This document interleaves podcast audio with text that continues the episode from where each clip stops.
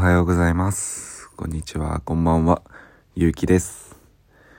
現在の時刻が、えー深夜の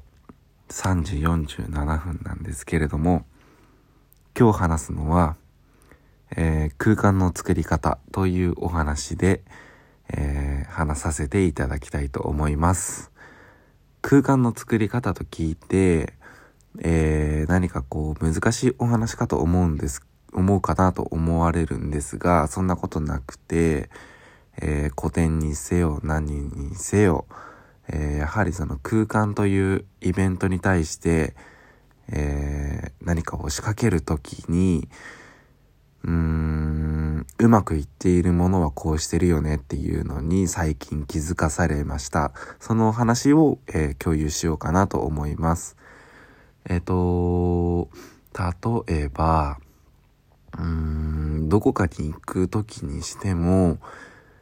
入り口を、えー時間かけさせるような空間っていうのは割と成功しているんじゃないかなっていうのがありまして、どういうことかって言いますと、例えば一番イメージしやすいところで言うと、ディズニーランドとかが特にそうで、ディズニーランドって皆さん一度は行ったことあると思うんですけれども、入り口でかなり並ぶじゃないですか。入場ゲートの入り口があって、そこですごい長蛇の列の中、並んで、で、ようやく中に入れる。ただ横に、なんか従業員が出入りするようなガラッガラのあ開いてる入り口だったりあるじゃないですか。すごい並んでると、いや、そっちから入れてよとか、入り口入るだけなのに、すごいストレス感じさせられると思うんですけれども、人間の幸福度というのは、うん、こういうちょっとしたストレスみたいなのを少し与えることによって、入り口を通り終わった時に、やっと入れた。やっと夢の国来た。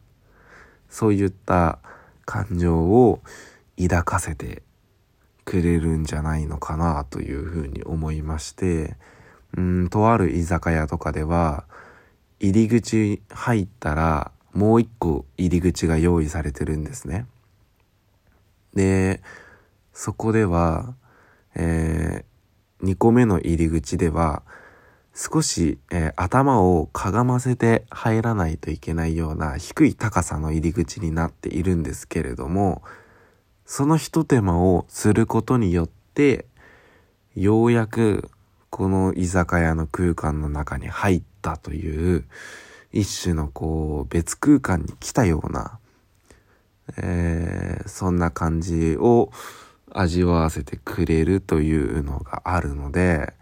えー本当短い今日はお話なんですけれども、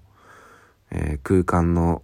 作り方というお話で話させていただきました。